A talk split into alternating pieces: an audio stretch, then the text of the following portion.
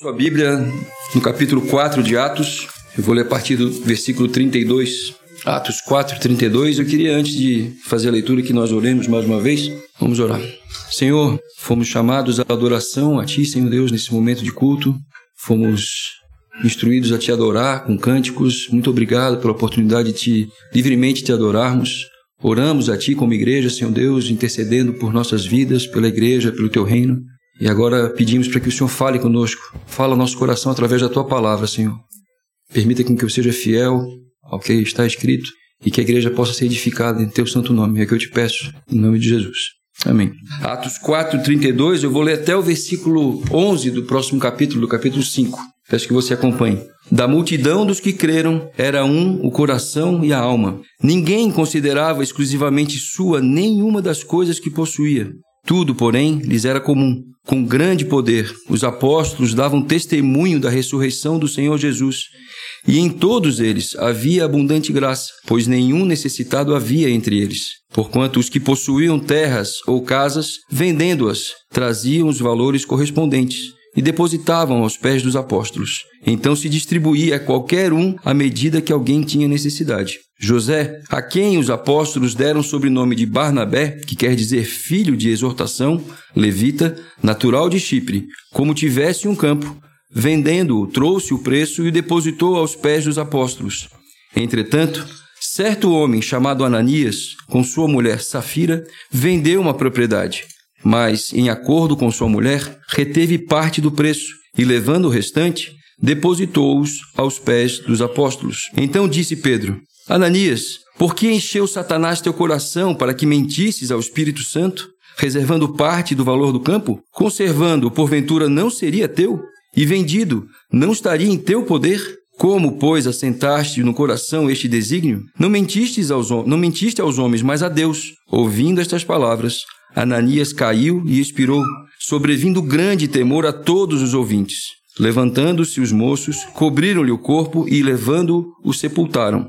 Quase três horas depois, entrou a mulher de Ananias, não sabendo do que ocorrera. Então Pedro, dirigindo-se a ela, perguntou-lhe: Dize-me, vendeste, portanto, aquela terra?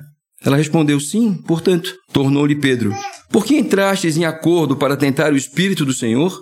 Eis aí à porta os pés dos que sepultaram teu marido, e eles também te levarão. No mesmo instante, caiu ela aos pés de Pedro e expirou.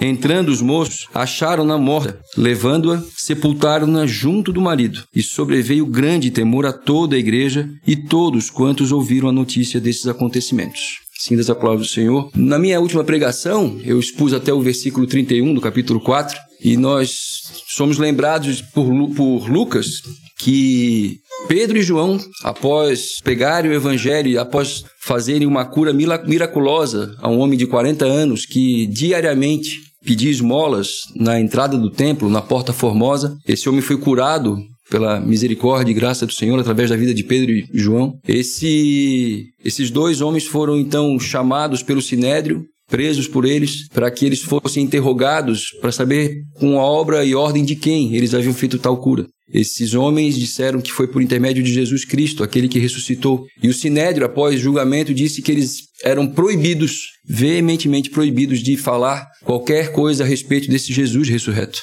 E nós fomos instruídos pelo texto de que esses homens negaram essa ordem e disseram que era mais importante para eles que eles obedecessem a Deus do que a ordem daqueles homens. Logo após terem sido soltos, eles foram diretamente aos irmãos da igreja. Essa igreja reunida orou pediu a Deus que os desse intrepidez para que a palavra de Deus continuasse a ser pregada. E aí a gente agora entra no finalzinho desse capítulo 4 de Atos, onde nós somos informados como que era a prática, como era a vida dessa igreja no começo. Muito parecido, inclusive, esse capítulo, nesse final do capítulo 4, com o que nós já, já estudamos e já abordamos no capítulo 2 desse mesmo livro. Ali nos diz que as pessoas que se converteram ali na, no dia de Pentecostes, a igreja cresceu a quase ou pouco mais de 3 mil pessoas. Essas pessoas tinham tudo em comum, zelavam pela doutrina e estudo das escrituras Escrituras através da vida dos apóstolos.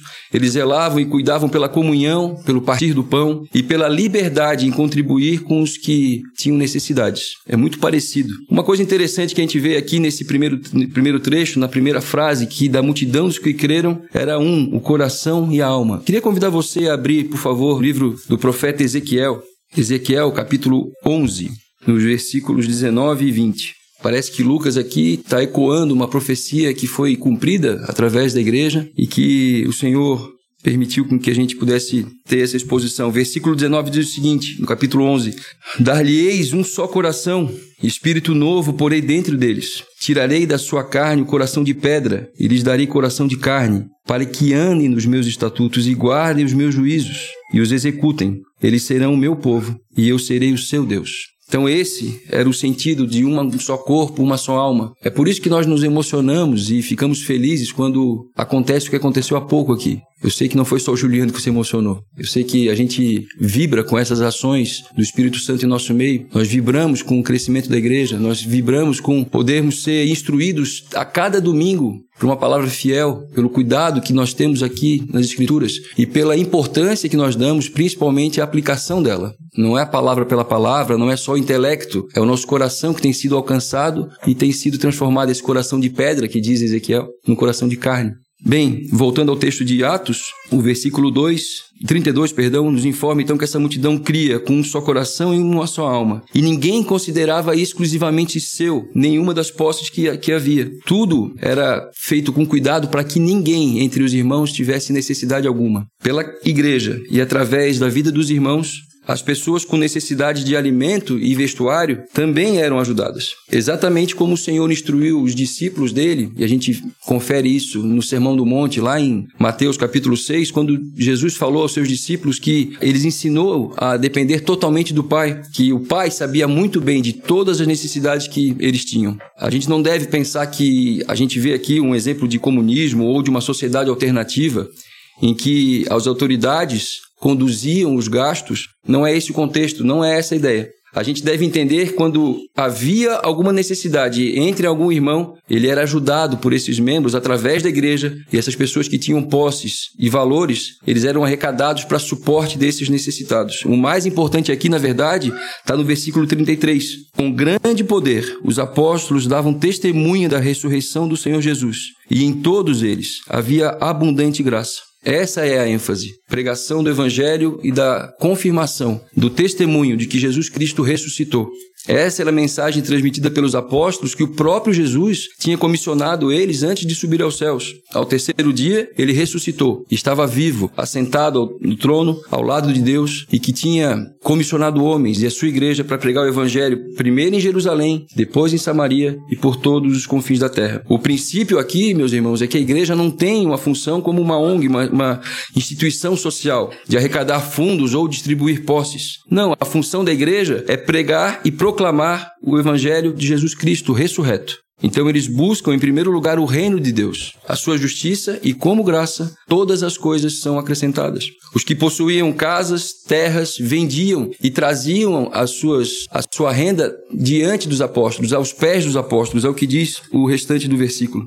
É uma maneira de dizer que esses donativos, esses fundos arrecadados, eles eram entregues, na verdade, aos pés deles, não como alguém que tivesse assentado e fosse sido prestado culto, mas para que essas pessoas tinham responsabilidade diante de todos do melhor uso e da melhor aplicação desse dinheiro, dessa, dessa renda arrecadada, para que ninguém passasse necessidade. Simples assim. Só acontecia de fato, então, quando alguém tinha essa necessidade. Parece que a gente às vezes imagina que era uma coisa diária. Não, era uma coisa que acontecia eventualmente, para que entre eles o sustento fosse recebido. Parece que é alguma coisa também nova na igreja, mas não é. Abram por gentileza em Deuteronômio capítulo 15. Quem participou da escola bíblica vai lembrar que a gente pode dividir o texto de Deuteronômio em três partes, né? Do capítulo 1 ao capítulo 10 a gente trata do passado de Israel, Moisés relembrando o passado, do capítulo 11 até o capítulo 30, Moisés explica ao povo o que vai acontecer quando eles tomarem a terra prometida. Do capítulo 31 até o 36, ele fala daquele presente que eles estavam vivendo. Então, aqui esse é o contexto. Moisés explicando ao povo o que deve acontecer, o que vai acontecer quando eles estiverem na terra prometida, tiverem conquistado a terra. Capítulo 15 diz o seguinte, no versículo 7 e 8. Por favor, acompanhe. Quando entre ti houver algum pobre de teus irmãos em algumas das tuas portas, na terra que o Senhor teu Deus te dá, não endurecerás o teu coração, nem fecharás a tua mão ao teu irmão que for pobre. Antes lhe abrirás de toda a tua mão, e livremente lhe emprestarás o que lhe falta, quando baste a tua a sua necessidade. Bem mais à frente, no versículo 11, diz o seguinte: Pois nunca deixará de haver pobre na terra, pelo que te ordeno, dizendo: Livremente abrirás a tua mão para o teu irmão, para o teu necessitado e para o pobre, para o teu pobre na tua terra. Esse capítulo inteiro fala sobre perdão de dívida, fala sobre o ano da remissão, fala sobre a, essa necessidade que o povo tinha, então, de olhar para o necessitado e cuidar dele para que não houvesse naquele povo, naquele período, pobreza. Bem, parece que essa lei, ela não foi revogada, mas parece que o povo não cumpria exatamente assim. Aí vem a igreja, liberalmente, através da ação do Espírito Santo, movida pelo Espírito Santo, e começa a aplicar isso. Um coração de carne, coração atento ao que está acontecendo ao redor. Em momento algum, isso é importante frisar também, em momento algum, a Bíblia dá margem a algum tipo de assistencialismo ou que as pessoas abusem da ajuda recebida. Não é esse o espírito, não é essa a ideia. Fazendo com que a pessoa simplesmente receba o auxílio e não busque é, capacitação ou incentivo ao trabalho. Bem pelo contrário, é apenas uma preservação para o sustento da igreja, dos irmãos. Paulo, inclusive, reforça que o crente que não, que não deve ser peso para ninguém. Ele reforça que o crente, o cristão, deve trabalhar para o seu próprio sustento e que esteja pronto a ajudar o necessitado. Eu vou ler aqui, você não precisa abrir, Efésios 4, 28. Aquele que furtava, não furte mais. Antes trabalhe, fazendo com as próprias mãos o que é bom, para que tenha com o que acudir ao necessitado.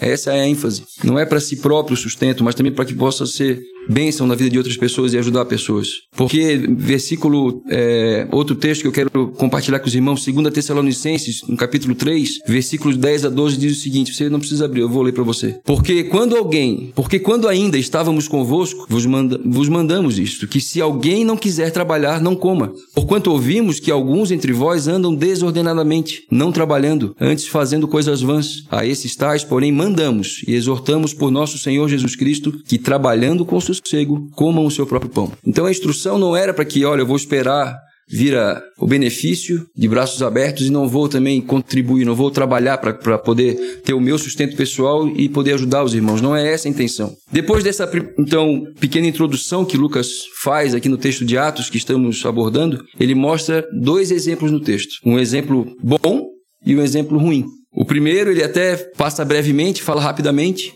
mas ele se demora um pouco mais para explicar e, e, e, abordar o mau exemplo, o exemplo de fraude que acontece no meio da igreja. Vamos voltar então lá para o texto de Atos, capítulo finalzinho de 4 e começo do 5. É importante a gente frisar, irmãos, que em momento nenhum, enquanto vocês abrem aqui, em momento nenhum a Bíblia mascara ou esconde os problemas, só nega a informação de problemas que aconteceram no meio da igreja. Eles não, eles simplesmente mostram os fatos e mostram como o pecado, como a nossa natureza pecaminosa deforma a, após a queda, né? E que facilmente transformamos a bênção com grandes problemas para nós mesmos e, e, e, que ofendem a Deus. Parece que no início do capítulo do, do livro de Atos, nos primeiros capítulos, parece que tudo ocorre às mil maravilhas na igreja, né? Mas bem pelo contrário. Facilmente o homem dá margem para a corrupção e a entrada das atitudes de Satanás que começa a agir no meio da igreja para tentar destruí-la. O versículo 36, então, do capítulo 4, fala que, brevemente, fala sobre um homem chamado José, a quem os homens deram o apelido, o sobrenome de Barnabé. Algumas traduções vão chamar de filho de exortação, outras filhos da,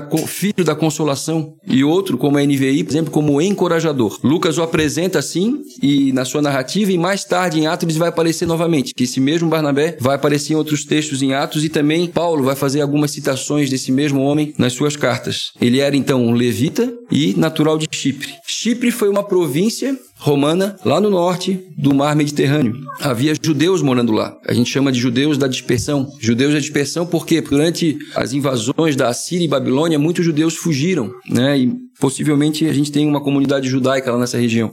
E é interessante notar que Lucas o identifica como levita. E quem eram os levitas? Levita era uma tribo do povo de Israel, terceiro filho de Jacó. Ele era uma tribo que descendiam os sacerdotes, uma tribo especial que eram responsáveis por todas as ofertas, todos os holocaustos, sacrifícios e serviços Primeiro lá no tabernáculo, durante o tempo no deserto, e depois também no templo. O Senhor então determinou que essa tribo não teria herança em especial. Eles não teriam posse de nenhuma terra dentro da terra prometida. Moisés e Arão eram levitas. Inclusive, Arão foi o primeiro sumo sacerdote. O texto não nos fala como é que Barnabé tinha posse de uma terra. A gente não tem essa informação. O que chama atenção é que era um levita, que não deveria ter terra, mas tinha. Possivelmente essa, essa terra, essa posse fosse de uma compra ou de herança, mas possivelmente também não na terra de Israel, e sim no Chipre. Não sabemos. Mas o que realmente importa é que, ao perceber a necessidade dos irmãos, este homem vendeu a posse e entregou aos pés dos apóstolos a doação completa do, do recurso para que fosse ajudado de acordo com a necessidade. E assim termina o capítulo 4 de Atos. O capítulo 5 então começa com uma conjunção adversativa, que seria isso, um contraponto, algo diferente do que mostrou há pouco. Entretanto, ou seja, em oposição àquilo que aconteceu há pouco, agora vai ser mostrado um, um, exemplo ruim, um exemplo de algo que aconteceu e que Lucas não nos só nega, Lucas mostra. Lucas expõe o caso da ação de Satanás pervertendo o povo, o caso tão conhecido por nós de Ananias e Safira. O típico caso de quem faz as coisas para buscar reconhecimento, reconhecimento público, quem faz as coisas muito mais para agradar o próprio ego, de mostrar, olha o que, que eu estou fazendo aqui, ó. enxerguem minha bondade, olha como eu sou bom. Onde a preocupação está longe de ser a glória de Deus, mas a vontade é de alimentar o próprio ego. Esse casal, que por vontade de ter algum tipo de proeminência ou de ser reconhecido como cristão de verdade, resolveu então vender um terreno. Mas diferente de Barnabé, eles fazem um acordo entre si e resolvem entre si separar parte do dinheiro para seu próprio uso. Uma fraude. Mentiram para homens. Era um plano perfeito. Tenta imaginar a cena. Só uma imaginação. Plano perfeito, né? Vou vender por 100, reservo 20, entrego 80 e digo, ó, eu vendi por 80. Não tem como saber, é uma venda privada. Vai ser bom demais, eu vou conseguir ficar com parte do dinheiro e ainda vou ter o elogio dos irmãos, porque olha só como esse cara é bom, como ele ajuda as pessoas. Vou me dar bem dos dois lados. Quem que vai descobrir isso? Não tem como. Não há maneira de provar que eu fiz isso. O problema, gente, é que o próprio Pedro, momentos antes na, na, leitura bíblica, já havia sido enredado pelo próprio Satanás. Ao tentar dissuadir Jesus de seguir o seu plano da crucificação. Lá em Mateus 16, por favor, abram. Mateus 16, eu vou ler os versículos 22 e 23. Mateus 16, 22 e 23 diz o seguinte: E Pedro, chamando-o à parte, começou a reprová-lo, dizendo: tem compaixão de ti, Senhor. Isso de modo algum te acontecerá. Mas Jesus, voltando-se, disse a Pedro: Arreda, Satanás. Tu és para mim pedra de tropeço, porque não cogitas das coisas de Deus, e sim das dos homens. A mesma tentativa. E Jesus barrou a ação de Pedro barrou a ação de Satanás, na verdade, né? Pelo poder do Espírito Santo, Pedro então reconhece a mesma artimanha, reconhece a ação de Satanás e exorta Ananias que ele está mentindo a Deus. Olha o que o texto fala em Atos 5, no, no, na continuação. Então disse Pedro, Ananias, por que encheu Satanás teu coração para que mentisses ao Espírito Santo, reservando parte do valor do campo, conservando porventura não seria teu, e vendido não estaria em teu poder? Como, pois, assentaste no coração este desígnio? Olha a ênfase, gente. Não mentistes a homens, mas a Deus. Ele afirma aqui que a terceira pessoa da Trindade, o Espírito Santo, é o próprio Deus. Não é Pedro que está sendo enganado. Não é Pedro que tem o poder dessa revelação e de reconhecer que ali havia um problema. Foi o Espírito Santo que revelou. O próprio Deus é que revelou a ação de Satanás no meio da igreja. E o que acontece? O juízo é proferido ali, ali mesmo, no meio de todos. E aquilo que ele mais buscava, que era a adoração pública, foi a vergonha pública dele. No mesmo instante, Pedro faz algumas perguntas retóricas para ele. Aquelas perguntas que você não precisa nem responder. Ananias, o terreno não era teu? Se você vendeu o terreno, o dinheiro não era seu, esse dinheiro? Quem você quer enganar, Ananias? Ninguém pediu para você vender o terreno. Por que você então faz esse tipo de coisa? O Senhor não tem qualquer necessidade de que eu dê o dinheiro para a sua igreja. Na verdade, eu tenho que entender, meus irmãos, nós temos que entender que é um tremendo privilégio. Nós podemos contribuir com o reino de Deus financeiramente. Aquilo que Ele mesmo me deu de forma liberal, de forma graciosa e de forma grata ao Senhor, eu poder contribuir com aquilo que Ele me concedeu. Não é da força do meu braço que vem meu sustento, meus irmãos. Não é da força do seu braço que vem o seu sustento. Lembre-se que o seu sustento vem do Senhor. Em Ageu, profeta Ageu, no Antigo Testamento diz, o Senhor diz por meio dele: "Minha é a prata, meu é o ouro", diz o Senhor dos Exércitos. Vamos abrir, por favor, em Marcos, um pouquinho antes. Marcos capítulo 12. Marcos capítulo 12, versículo 41 até o 44, diz o seguinte: Assentado diante do gasofilácio, observava Jesus como o povo lançava-lhe o dinheiro. Ora, muitos ricos depositavam grandes quantias. Vindo, porém, uma viúva pobre, depositou duas pequenas moedas correspondentes a um quadrante. E chamando seus discípulos, disse-lhes: Em verdade vos digo que esta viúva pobre depositou no gasofilácio mais do que o fizeram todos os ofertantes, porque todos eles ofertaram do que lhe sobrava. Ela, porém, da sua pobreza, deu tudo quanto possuía, todo o seu sustento. Por último, e para reforçar esse conceito, vocês não precisam abrir texto de 2 Coríntios, quando Paulo reforça aos irmãos daquela igreja: Cada um contribua segundo tiver proposto no coração, não com tristeza ou por necessidade, porque Deus ama a quem com alegria. 2 Coríntios 9, versículo 7. Ananias, na verdade, não entendeu nada. Ele enxergou a exaltação do seu ego e morreu pela mentira que contou. O versículo 5 fala o seguinte: Ouvindo essas palavras, Ananias caiu e expirou, sobrevindo grande temor a todos os ouvintes. Alguns comentaristas vão dizer que talvez ele tenha morrido por um infarto cardíaco, né, por um infarto fulminante. Mas o texto aqui nos fala, eu não, não acredito dessa forma, eu acho que ele caiu mesmo e tombou expirou, uma morte instantânea. Foi uma ação direta do juízo de Deus. Foi Deus quem tirou a vida de Ananias. Pedro simplesmente o acusa de ter mentido, mentido contra o Espírito Santo, tentado enganar Deus. E o julgamento imediato é a morte dele. E também há outros tristes exemplos de mortes assim registradas na Bíblia por pessoas que tentaram enganar Deus. Um que tem associação direta com esse grave pecado de Ananias e Safira é o que nós acabamos de, de ouvir a, a, leitura da Pri, o pecado cometido por Acã. Lemos então no capítulo 7 que, de Josué que, e não tem necessidade de a gente ler tudo de novo, mas notem que Deus fala para Josué, enquanto ele estava prostrado, orando ao Senhor, sem entender por que, que o povo tinha perdido uma batalha aparentemente simples com um povo pequeno, e que Deus responde a ele: Israel pecou, versículo 11, e violaram a minha aliança. Aquilo que lhes ordenara, pois tomar, tomaram das coisas condenadas e furtaram e dissimularam e até debaixo da sua bagagem a puseram. Josué, alguém fez algo que eu mandei não fazer. Josué, alguém dentre o povo, e eu quero que você levante quem foi, roubou. Roubou aquilo que eu mandei não roubar fez aquilo que eu mandei expressamente para não fazer. No capítulo anterior de Josué, no capítulo 6, os versículos 18 e 19 falam o seguinte: Tão somente, isso aqui é Josué falando ao povo, antes deles entrarem na batalha de Jericó. Tão somente guardai-vos das coisas condenadas, para que, tendo-as vós condenado, não as tomeis. E assim torneis maldito o arraial de Israel e o confundais. Porém, toda a prata e ouro e utensílios de bronze e de ferro são consagrados ao Senhor, e irão para o seu tesouro. De duas uma, ou você vai exterminar, você vai matar, ou você vai tomar para que seja dado ao Senhor, pertence ao Senhor. Ninguém leve para casa um pouquinho de despojo. Não era essa a ordem. Ou destrói ou é do Senhor. Acã vai lá e rouba. E acha que pode enganar a Deus. E é descoberto. O problema é que o pecado dele trouxe consequências graves ao povo. O restante do capítulo 7 então fala que ele foi descoberto, nós lemos aqui, e relata essa morte terrível que ele teve, ele e a sua família. As pessoas muitas vezes entendem de forma equivocada, achando que Deus vai passar a mão na cabeça do pecador. Não, deixa muito claro que é impossível enganar a Deus. É impossível ter jeitinho com Deus.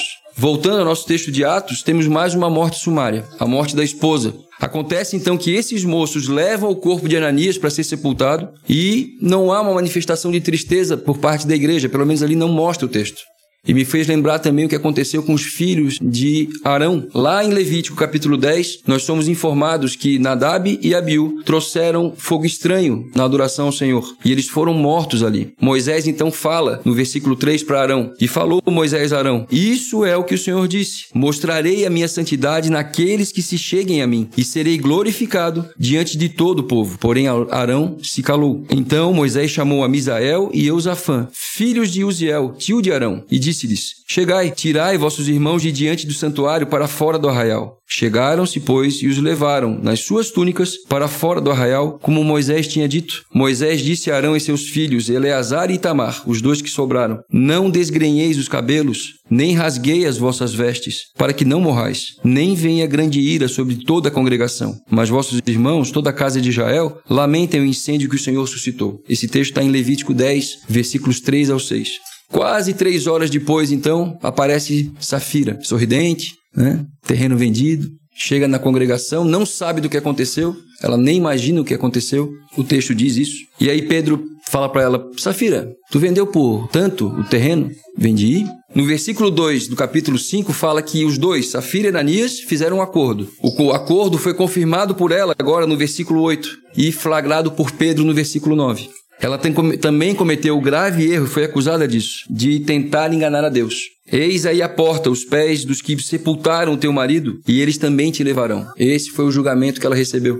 É um eufemismo, uma figura de linguagem, né, para falar que os moços que levaram o marido dela estavam retornando e que agora o trabalho deles seria levá-la morta também para o sepultamento. Os moços chegam no local e, como diz o versículo 10, levaram-na para ser sepultada. O versículo 11 desse capítulo, para encerrar o nosso texto, diz que esses acontecimentos causaram grande temor a toda a igreja, aqueles que presenciaram o fato e também a to todos quantos ouviram do que aconteceu. Com certeza, essas informações se espalharam, foram divulgadas. O Senhor estava preservando a sua igreja da corrupção moral e da mentira. Sobre aqueles apóstolos havia o poder do Espírito Santo, não apenas para testemunhar a respeito da ressurreição e salvação em Jesus Cristo, mas também para manter a pureza da igreja, a sã doutrina. A eles foi dada essa responsabilidade. Esse era o fator principal para que a igreja continuasse crescendo, e nós veremos isso futuramente, se Deus permitir, que a igreja continua crescendo no temor e na admoestação. Algumas aplicações que eu queria trazer para encerrarmos. Quatro aplicações. E é interessante porque os demais pregadores devem concordar comigo que todas as vezes que preparamos um sermão, o primeiro a ser impactado é o próprio pregador. Parece que nós pregamos para nós mesmos. É uma experiência incrível.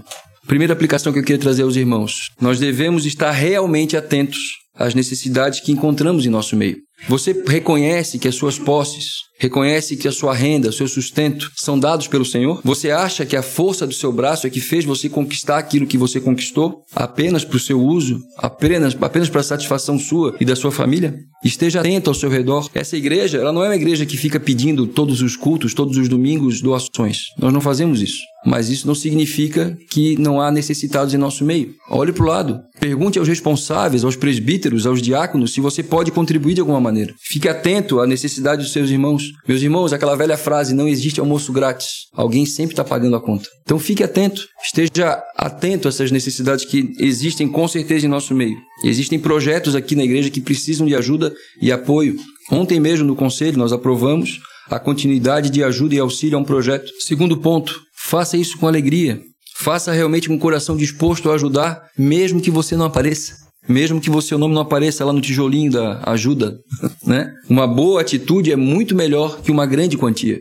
Eu já exemplifiquei os textos de Marcos capítulo 12, da viúva que doou e que Jesus a citou, e também o texto de 2 Coríntios que Paulo fala que Paulo fala que Deus ama quem dá com alegria. Faça isso então com alegria, de coração sincero.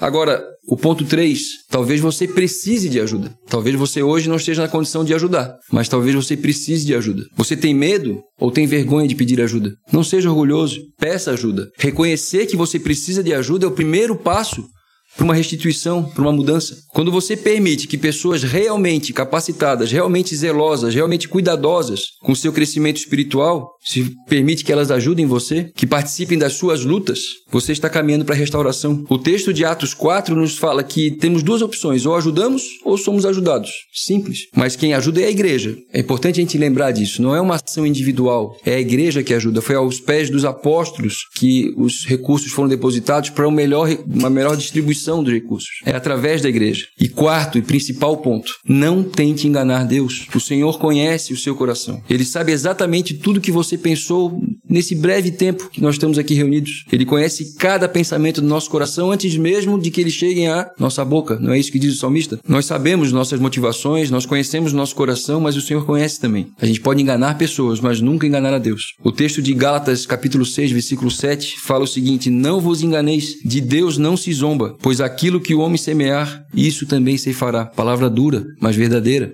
Deus não deixará impune o pecador. Ele não vai dar um jeitinho. E para concluir, gente, uma conclusão: clame agora, suplique ao Senhor por misericórdia, por perdão e dependência do Senhor Jesus Cristo. Nós cantamos aqui: se confessarmos os nossos pecados, Ele, o Senhor Jesus, é fiel e justo para nos perdoar os pecados e nos purificar de toda a injustiça. 1 João, capítulo 1, versículo 9. Repetir: se confessarmos os nossos pecados, Ele é fiel e justo para nos perdoar os pecados e nos purificar de toda injustiça. Busque conhecer mais ao Senhor através dos meios de graça, também citados aqui hoje: leitura da palavra, oração e comunhão. São os meios que o Senhor proporcionou para que a gente pudesse caminhar, buscar santificação, buscar transformação na nossa vida. Lembre-se, é uma caminhada até o último dia do nosso nossa vida, até o último dia que nós pecarmos, que vai ser o último dia da nossa vida. Assim diz o Senhor: Não se glorie o sábio na sua sabedoria, nem o forte na sua força, nem o rico nas suas riquezas. Mas o que se gloriar, glorie-se nisto, em me conhecer e saber que eu sou o Senhor e faço misericórdia, juízo e justiça na terra. Porque destas coisas me agrado, diz o Senhor. Jeremias 9, versículos 23 e 24. Vamos orar? Tem misericórdia de nós, Senhor, porque por muitas vezes nosso coração é inclinado a tentar ludibriar a tua vontade, tentar te enganar. Misericórdia, Senhor.